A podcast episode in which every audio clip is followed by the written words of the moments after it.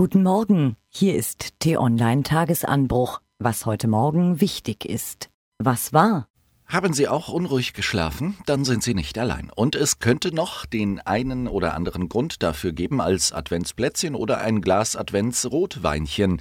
Denn in der vergangenen Nacht war nicht nur die längste Vollmondnacht des Jahres, sondern auch die mit dem größten Vollmond des Jahres. Wissenschaftler sagen, der Glaube, dass so ein Supermond besondere Auswirkungen auf uns Menschen habe, sei höchst zweifelhaft. Aber diese Zweifel hält T-Online-Chefredakteur Florian Habens seinerseits für höchst zweifelhaft. Er jedenfalls schläft bei Vollmond unruhiger als sonst. Wobei das Adventsrotweinchen daran nicht ganz unschuldig gewesen sein könnte, räumt er selber ein. Der Bombenfund in Potsdam war kein Terror, sondern ein Fall von Erpressung gegen den Paketdienst DHL. Polizei und Post raten nun allen Bürgern zu erhöhter Vorsicht. Wir appellieren an die Kunden, nur Sendungen anzunehmen, bei denen ihnen der Absender bekannt ist. Man sollte auf schlecht leserliche Adressen, Rechtschreibfehler, Flecken, Verfärbungen und herausragende Drähte achten. Wer ein auffälliges Päckchen erhalte, solle dies keinesfalls öffnen, so die Warnungen. Verrückt machen lassen sollte man sich zwar nicht, aber Vorsicht ist ja bekanntlich die Mutter der Porzellankiste. Nachdem Donald Trump ein Jahr lang im Amt deletiert hat, scheint er nun seinen ersten Erfolg feiern zu können.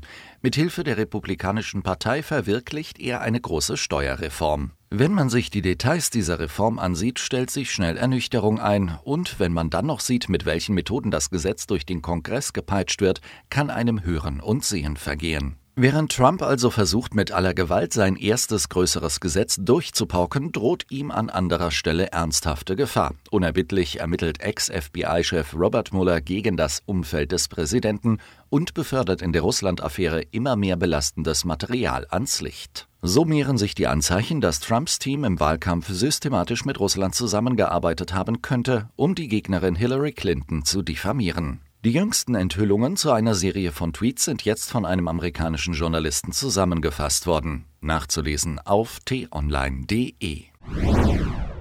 Gestern Mittag um 12.24 Uhr stand vielen Menschen in Köln der Atem still. Per Pressemitteilung verkündete der erste FC Köln das Aus für Peter Stöger. T-Online-Sportchef Florian Wichert meint, der Rauswurf ist eine Farce. Ohne Cheftrainer und Manager sieht er den ersten FC Köln geradewegs auf dem Weg zum Karnevalsverein. Was er damit meint, das lesen Sie in seinem Kommentar auf t-online.de. Was steht an? In der CSU rumort es gewaltig. Wer wird Nachfolger von Ministerpräsident und Parteichef Horst Seehofer, Markus Söder oder Joachim Herrmann oder Ilse Aigner? Oder schafft es der alte Fuchs am Ende doch noch, sich durch einen Winkelzug aus der Affäre zu ziehen und zumindest eines der Ämter zu behalten? Heute gibt es zwei Termine dazu in München. Um 8.30 Uhr tagt die CSU-Landtagsfraktion. Die Mehrheit der Abgeordneten gilt als Söderner. Um 11 Uhr trifft sich der CSU-Vorstand. Hier hat Seehofer nach wie vor großen Einfluss. Nach langem Hin und Her sieht es jetzt so aus, als wenn sich die Briten nicht mehr so sicher seien, ob sie die EU wirklich verlassen wollen. Premierministerin May trifft EU-Kommissionschef Juncker, um eine rettende Ausfahrt zu suchen. Es ist höchste Zeit, denn die EU-Partner verlieren langsam die Geduld mit den Briten. Zugleich findet heute eine entscheidende Brexit-Debatte im Londoner Unterhaus statt. Rund sieben Millionen Menschen sterben laut UNO jedes Jahr, weil sie schmutzige Luft einatmen. Deshalb ist es sicher sinnvoll, dass Wissenschaftler und Vertreter zahlreicher Regierungen heute beim Umweltgipfel in Nairobi darüber beraten, wie die globale Verschmutzung eingedämmt werden kann. Was lesen? Bei Interviews kommt es schon mal vor, dass Bundeskanzlerin Merkel die anwesenden Journalisten fragt, was sie denn gerne trinken möchten und schenkt gegebenenfalls Kaffee ein. Ist sie einfach nur eine gute Gastgeberin oder steckt wohlmöglich mehr hinter dieser Angewohnheit?